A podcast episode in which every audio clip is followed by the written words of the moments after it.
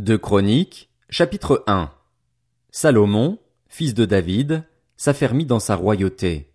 L'Éternel, son Dieu, était avec lui et il porta sa grandeur au plus haut point.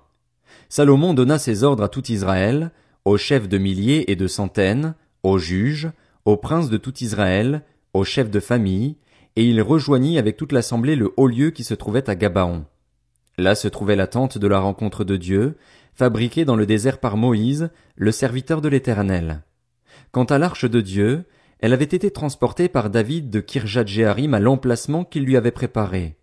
Il avait en effet dressé une tente pour elle à Jérusalem.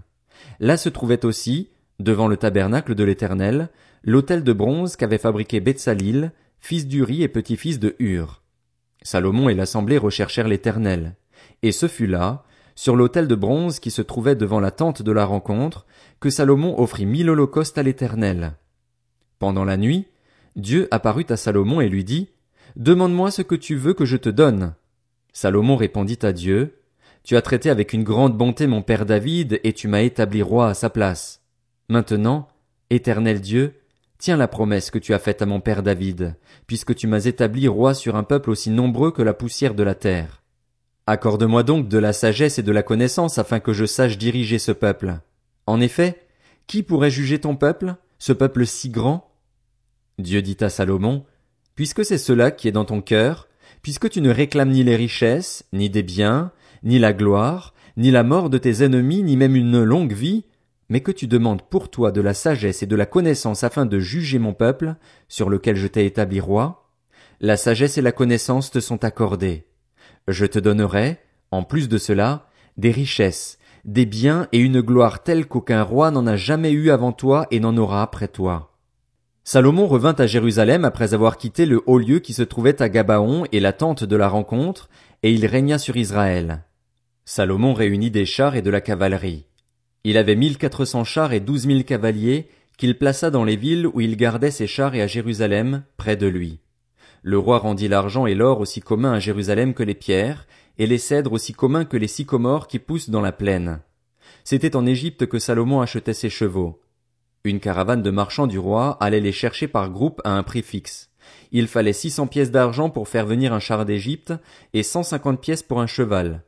Ils en ramenaient de même avec eux pour tous les rois des Hittites et pour les rois de Syrie. Salomon ordonna que l'on construise un temple pour l'Éternel et un palais pour lui-même. Deux Chroniques, chapitre 2 Salomon compta soixante-dix mille hommes pour porter les fardeaux, quatre-vingt mille pour tailler les pierres dans la montagne et trois mille six cents pour les surveiller. Salomon envoya dire à Hiram, roi de Tyr, Agis envers moi comme tu l'as fait pour mon père David, à qui tu as envoyé des cèdres afin qu'il se construise une maison d'habitation. Je veux construire une maison en l'honneur de l'Éternel, mon Dieu, et la lui consacrer pour brûler devant lui le parfum odoriférant, pour présenter continuellement les pains consacrés et pour offrir les holocaustes du matin et du soir ainsi que des sabbats, des débuts de mois et des fêtes de l'Éternel, notre Dieu. C'est une règle perpétuelle pour Israël. Le temple que je veux construire doit être grand, car notre Dieu est plus grand que tous les dieux. Qui est en mesure de lui construire une maison, puisque ni le ciel ni même les cieux des cieux ne peuvent le contenir? Et qui suis-je, moi, pour lui construire une maison? Elle servira tout au plus à faire brûler des parfums devant lui. Envoie-moi donc un homme habile pour travailler l'or, l'argent, le bronze et le fer ainsi que les étoffes teintes en pourpre, en cramoisi et en bleu et qui s'y connaissent aussi en sculpture. Il travaillera avec les artisans qui sont à ma disposition en Juda et à Jérusalem et que mon père David a choisi. Envoie-moi aussi du Liban du cèdre, du cyprès et du santal. Je sais en effet que tes serviteurs savent bien couper les arbres du Liban. Quant à mes serviteurs, ils seront avec les tiens pour me préparer du bois en abondance car le temple que je vais construire sera grand et magnifique. Je donne à tes serviteurs qui couperont, qui abattront le bois, quatre millions quatre cent mille litres de blé foulé et d'orge, ainsi que quatre cent quarante mille litres de vin et d'huile. Hiram, roi de Tyr, répondit dans une lettre qu'il envoya à Salomon, C'est parce que l'Éternel aime son peuple qu'il t'a établi roi sur lui. Hiram ajouta, Béni soit l'Éternel, le Dieu d'Israël, qui a fait le ciel et la terre, de ce qu'il a donné au roi David un fils sage, prudent et intelligent, qui va lui construire un temple et construire un palais pour lui-même. Je t'envoie donc un homme habile et intelligent, Uram Abi. Il est le fils d'une femme issue de la tribu de Dan et d'un père tyrien. Il sait travailler l'or, l'argent, le bronze, le fer, la pierre et le bois, ainsi que les étoffes teintes en pourpre et en bleu, les étoffes de fin lin et de carmin. Il sait aussi réaliser toutes sortes de sculptures et élaborer tous les projets qu'on lui soumet. Il travaillera avec tes artisans et avec ceux de mon seigneur David, ton père. Maintenant, que mon seigneur envoie à ses serviteurs le blé, l'orge, l'huile et le vin dont il a parlé. Quant à nous, nous couperons autant d'arbres du Liban que tu en auras besoin. Nous te les expédierons par mer, attachés en radeau, jusqu'à Jaffa, et c'est toi qui les feras monter à Jérusalem. Salomon compta tous les hommes étrangers qui habitaient dans le pays d'Israël, et dont son père David avait fait le dénombrement. On en trouva cent cinquante-trois mille six cents. Il en prit soixante-dix mille pour porter les fardeaux, quatre-vingt mille pour tailler les pierres dans la montagne, et trois mille six cents pour surveiller et faire travailler le peuple.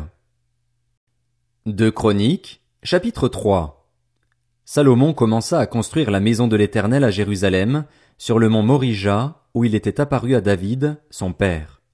David y avait préparé un emplacement sur l'aire de battage d'Ornan, le Jébusien. Il commença la construction le deuxième jour du deuxième mois de la quatrième année de son règne. Voici sur quelle base Salomon construisit la maison de Dieu. Calculée en ancienne unité de mesure, sa longueur était de trente mètres et sa largeur de dix. Le portique situé devant avait dix mètres de long, correspondait à la largeur du temple, et soixante de haut. Salomon le couvrit intérieurement d'or pur. Il revêtit de cyprès la grande salle, la couvrit d'or pur et y fit sculpter des palmes et des chaînettes. Il couvrit cette salle de pierres précieuses en guise d'ornement. L'or utilisé était de l'or de Parvaïm. Il couvrit d'or le bâtiment, les poutres, les seuils, les parois et les battants des portes, et il fit sculpter des chérubins sur les parois. Il fit la salle du lieu très saint. Elle avait dix mètres de long correspondant à la largeur du temple et dix de large. Il utilisa dix-huit tonnes d'or pur pour la couvrir, et le poids des clous, en or, était de près de six cents grammes. Il couvrit aussi d'or les chambres à l'étage. Il fit dans la salle du lieu très saint deux chérubins sculptés et on les couvrit d'or. Les ailes des chérubins couvraient une longueur de dix mètres. L'aile du premier, longue de deux mètres et demi, touchait un mur du temple et l'autre aile, longue de deux mètres et demi, touchait l'aile du second chérubin. L'aile du second chérubin, longue de deux mètres et demi, touchait un mur du temple et l'autre aile, longue de deux mètres et demi, rejoignait l'aile du premier chérubin. Les ailes de ces chérubins étaient ainsi déployées sur dix mètres. Ils étaient debout sur leurs pieds, le visage tourné vers l'intérieur. Il fabriqua le voile bleu, pourpre et cramoisi en fin lin et il y représenta des chérubins. Il fit devant la maison deux colonnes de dix-sept mètres et demi de haut, avec un chapiteau de deux mètres et demi sur leur sommet. Il fit des chaînettes pareilles à celles qui étaient dans le sanctuaire et les plaça sur le sommet des colonnes, et il fit cent grenades qu'il attacha aux chaînettes. Il dressa les colonnes devant le temple, l'une à droite et l'autre à gauche. Il appela celle de droite Jacquine et celle de gauche Boaz. Deux Chroniques, chapitre 4 Il fit un autel en bronze long de dix mètres, large de dix et haut de cinq. Il fit la cuve en métal fondu. Elle faisait cinq mètres d'un bord à l'autre et était entièrement ronde. Elle faisait deux mètres et demi de haut et on pouvait mesurer sa circonférence avec un cordon de quinze mètres. Des images de bœufs en faisaient le tour, sous le rebord, vingt par mètre, sur tout le pourtour de la cuve, disposées sur deux rangs, les bœufs avaient été fondus avec elle d'une seule pièce. Elle était posée sur douze bœufs, trois tournés vers le nord, trois vers l'ouest, trois vers le sud et trois vers l'est. La cuve reposait sur eux et toute la partie postérieure de leur corps était à l'intérieur. Elle était épaisse de huit centimètres et son bord, pareil à celui d'une coupe, avait la forme d'une fleur de lys. Elle pouvait contenir soixante-six mille litres. Il fit dix bassins et il en plaça cinq à droite et cinq à gauche pour qu'ils servent aux purifications. On y lavait le matériel des holocaustes, tandis que la cuve était réservée aux ablutions des prêtres. Il fabriqua dix chandeliers en or d'après les règles établies et il les plaça dans le temple, cinq à droite et cinq à gauche. Il fit dix tables et il les plaça dans le temple, cinq à droite et cinq à gauche. Il fit cent coupes en or. Il fit le parvis des prêtres ainsi que le grand parvis avec ses portes, dont il couvrit de bronze les battants. Il plaça la cuve du côté droit du temple, au sud-est. Uram fabriqua encore les cendriers, les pelles et les coupes.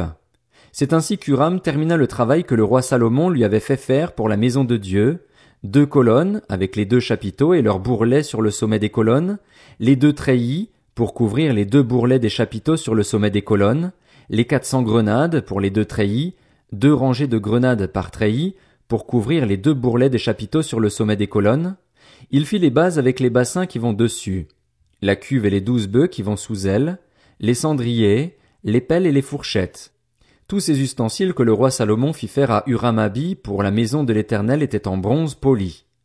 Le roi les fit fondre dans la plaine du Jourdain, dans un sol argileux, entre Sukkot et Tseréda.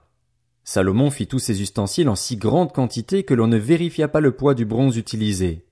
Salomon fit encore tous les autres ustensiles pour la maison de Dieu, l'autel en or, les tables sur lesquelles on mettait les pains consacrés, les chandeliers et leurs lampes en or pur, qu'on devait allumer d'après la règle établie devant le sanctuaire, avec les fleurs, les lampes et les mouchettes en or, en or très pur.